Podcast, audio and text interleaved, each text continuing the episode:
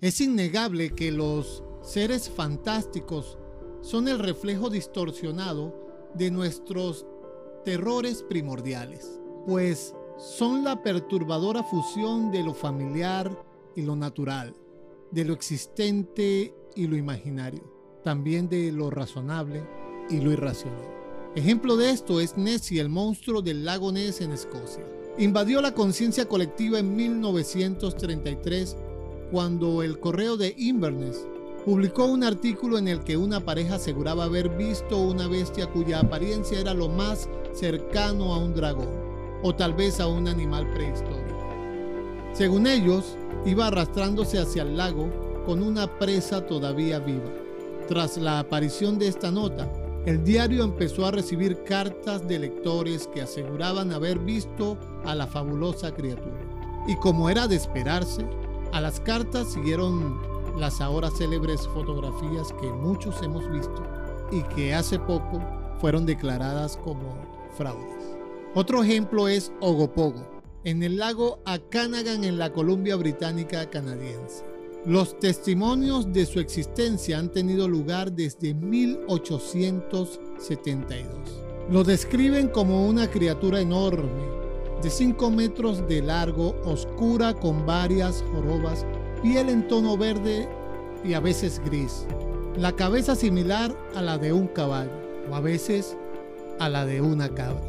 Curiosamente, todas las descripciones y testimonios de esta criatura coinciden en la gran mayoría en sus detalles. Los criptozoólogos creen que podría ser un descendiente de una primitiva ballena. El nombre Ogopogo, aunque a simple vista puede parecer un nombre dado por los aborígenes canadienses, es debido a que cuando se dio a conocer la leyenda de esta criatura, en el año 1926, estaban de moda los saltadores Pogo Stick, lo que resultó en este pintoresco apelativo. Pero seguramente ya has escuchado mucho de Nessie y el famoso Ogopogo. Has visto películas y también muchos documentales. Pero hoy quiero narrarles la historia de Hydra, el monstruo de siete cabezas del río Orinoco en Venezuela, el cual, según los pobladores, vive debajo de la piedra de en medio. Así que te invito a que te quedes hasta el final para que escuches esta peculiar historia.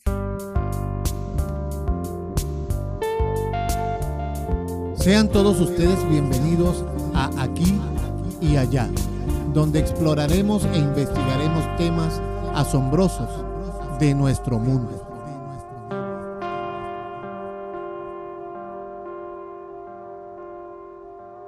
Una mañana de septiembre de 1978, una familia pasa por el puente Angostura en el estado Bolívar, Venezuela.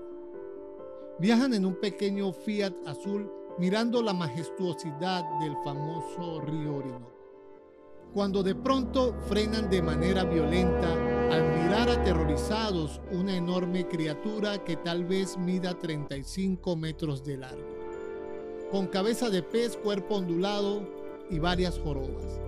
Este se mueve con gran agilidad y de repente se hunde de nuevo en la profundidad del gran río. Este suceso es visto simultáneamente por pescadores de la zona y un conductor de una gandola que también transitaba por el puente en ese mismo momento. Esta descripción fue dada al diario El Expreso. Pero contemos que la última vez que fue vista esta criatura fue en el año 1988. Una multitud asustada de bolivarenses, con linternas, cámaras, pudieron fotografiar varias sombras de las supuestas cabezas de la serpiente.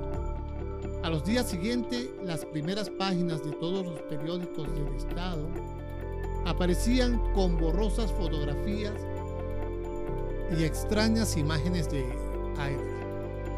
A mediados del siglo XX, la Universidad de Oriente envió una embarcación de estudios oceanográficos para realizar profundas investigaciones en el río Orinoco. Un buzo que se sumergió para explorar el río justamente en la piedra del medio. Pidió en un ataque de nervios que lo subieran rápidamente porque había visto a un monstruo. Y por más que intentaron que volviese a bajar para continuar la investigación, fue imposible convencer al buzo profesional. Pero esta expedición reveló con ayuda de aparatos de ultrasonido que justo delante de la piedra se encuentra una fosa de 160 metros de profundidad, que tiene una forma de embudo. Así que la leyenda se hizo más famosa y se cree que la monstruosa serpiente de siete cabezas vive en esa gigantesca fosa subterránea. Han sucedido muchas cosas en las cercanías de la piedra del medio. Se han perdido ya varias embarcaciones y una de las más famosas es la embarcación llamada la Múcura, cargada de vehículos que se hundió allí el 27 de febrero de 1952. También muchos han reportado que han acabado con fuertes golpes en las estructuras de sus naves, aún sin estar cerca de la piedra. Es curioso que esta historia se parezca mucho a la relatada en la mitología griega la historia de Hydra, que cuenta la presencia de un animal o una serpiente de siete cabezas que habita y protege las entradas subacuáticas a los inframundos. Pero cuenta la leyenda venezolana que ésta saldrá de su cueva y emergerá del río cuando el nivel de las aguas hayan cubierto totalmente la piedra del medio, la cual es de un inmenso tamaño para ser cubierto por cualquier río actualmente. Es tal el tamaño de esta piedra de medio que se ha utilizado desde tiempos inmemoriales para calcular la subida del torrente fluvial. Este hecho tiene a los pobladores de la ciudad con un miedo agazapado, porque esa crecida ha estado por ocurrir desde hace bastante tiempo. Por ejemplo, el 25 de agosto de 2018 la crecida superó los 18,34 metros sobre el nivel del mar, sobrepasando su cuota más alta en la historia que se registró en 1976 cuando el nivel del río llegó a 18,5 metros, algo jamás visto hecho que preocupó a los lugareños porque la piedra estuvo próxima a desaparecer debajo de las aguas del río Orinoco. Esto causó la especulación de que estamos pronto a ver frente a la orilla del río a la gran serpiente de siete cabezas. Vale la pena comentar que ya hoy en día no quedan sobrevivientes de la última vez que sucedió el fenómeno de la desaparición de la piedra del medio el cual tiene registro para el año 1892. Se cuenta entre los pobladores que la próxima vez que salga esta serpiente estará anunciando el fin del mundo o una gran catástrofe mundial. Pero más allá de las leyendas, como hemos visto, Venezuela también tiene su monstruo fantástico. Y es que acá, en este grandioso país, tenemos de todo un poco.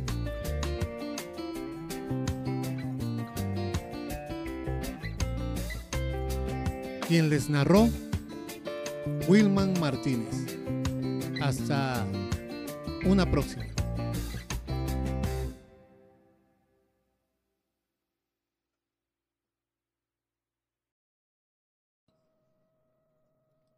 Adam Bell, un solitario profesor universitario que pasa por una crisis existencial, alquila una película por recomendación de un colega, para así calmarse y ver que en la vida puede seguir teniendo voluntad y que siempre encontrará un camino. Adam brevemente ve a un actor en la película que se parece sorprendentemente a él. Y buscando en internet, Adam identifica al actor como Daniel St. Clair el nombre artístico de Anthony Clare. Adam alquila otras dos películas en las que Anthony ha aparecido y desarrolla una obsesión por el hombre que parece ser su doble físico. Inmediatamente después de esto, busca algunas cajas en su casa y encuentra una foto de alguien que se parece muchísimo a él, con la mano de una mujer sobre su hombro. La parte de la foto que contenía a la mujer ha sido separada del resto de la imagen. Por lo tanto, a Adam no le es posible identificarla.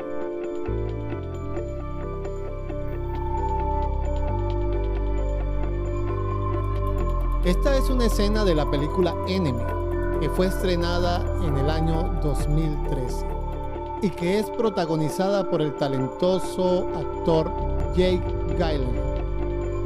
Claramente esta película, como muchas otras, intenta tocar el tema de los doppelgangers. Pero, ¿qué son los doppelgangers?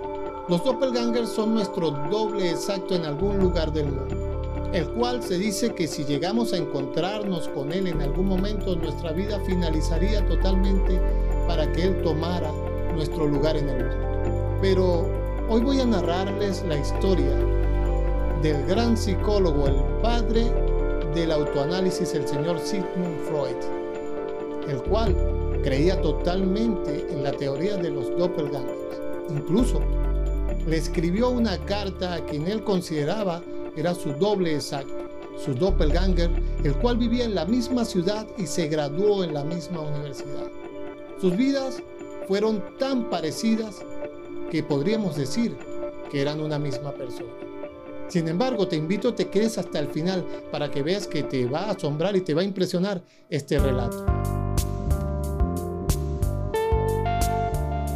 Sean todos ustedes bienvenidos a Aquí y Allá donde exploraremos e investigaremos temas asombrosos de nuestro mundo. La palabra doppelgangers es de origen alemán y significa doble fantasma.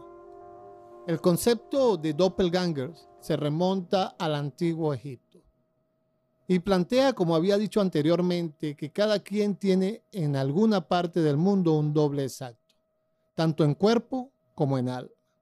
El eminente Sigmund Freud conocía desde luego de este concepto de los doppelgangers.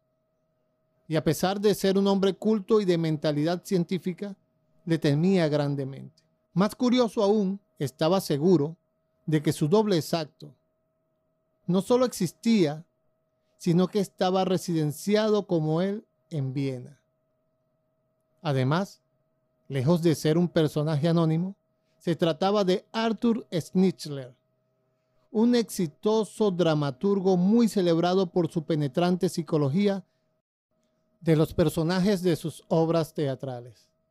En mayo de 1922, cuando ya Freud era famoso por sus trabajos pioneros en psiquiatría, escribió una insólita carta al señor Schnitzler, donde le decía, durante años me he preguntado cómo sin duda lo habrá hecho usted, porque yo siempre He evitado conocerle personalmente, a pesar de que amigos comunes han intentado acercarnos.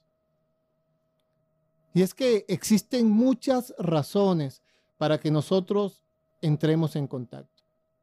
Espero que no lo tome a risa si le confieso que nunca he querido hacerlo por un temor subconsciente a encontrarme en usted con mi doppelganger. Su persona siempre me ha sido para mí extrañamente familiar como si existiese una insólita simbiosis entre nuestras mentes.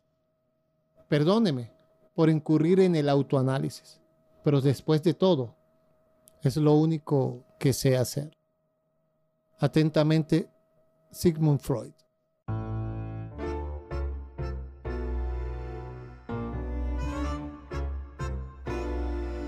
Aquella asombrosa admisión por parte de Freud que creía en algo que después de todo no tenía base científica alguna y estaba basado en una antigua superstición egipcia, resulta menos que incomprensible. Si se toma en cuenta los curiosos paralelismos que existían entre él y Arthur Schnitzler. Eran extraordinariamente parecidos físicamente. Habían nacido después de la primera mitad del siglo en el mismo imperio astronómico. Eran primogénitos, fueron entregados al cuidado de nodrizas después de nacer. Ambos perdieron hermanos menores trágicamente. Sus respectivas familias pertenecían a la alta burguesía austríaca y se dejaron crecer la barba casi simultáneamente. Los dos estudiaron medicina y abandonaron su práctica después de haber estudiado hipnosis en Francia. Así que era comprensible que el padre del autoanálisis evitara totalmente ese famoso encuentro con Schnitzler. Así que la pregunta es si Sigmund Freud veía en los doppelgangers,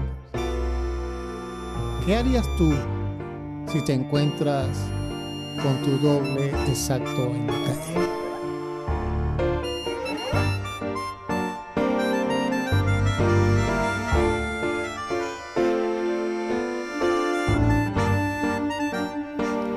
Les narró Wilma Martínez.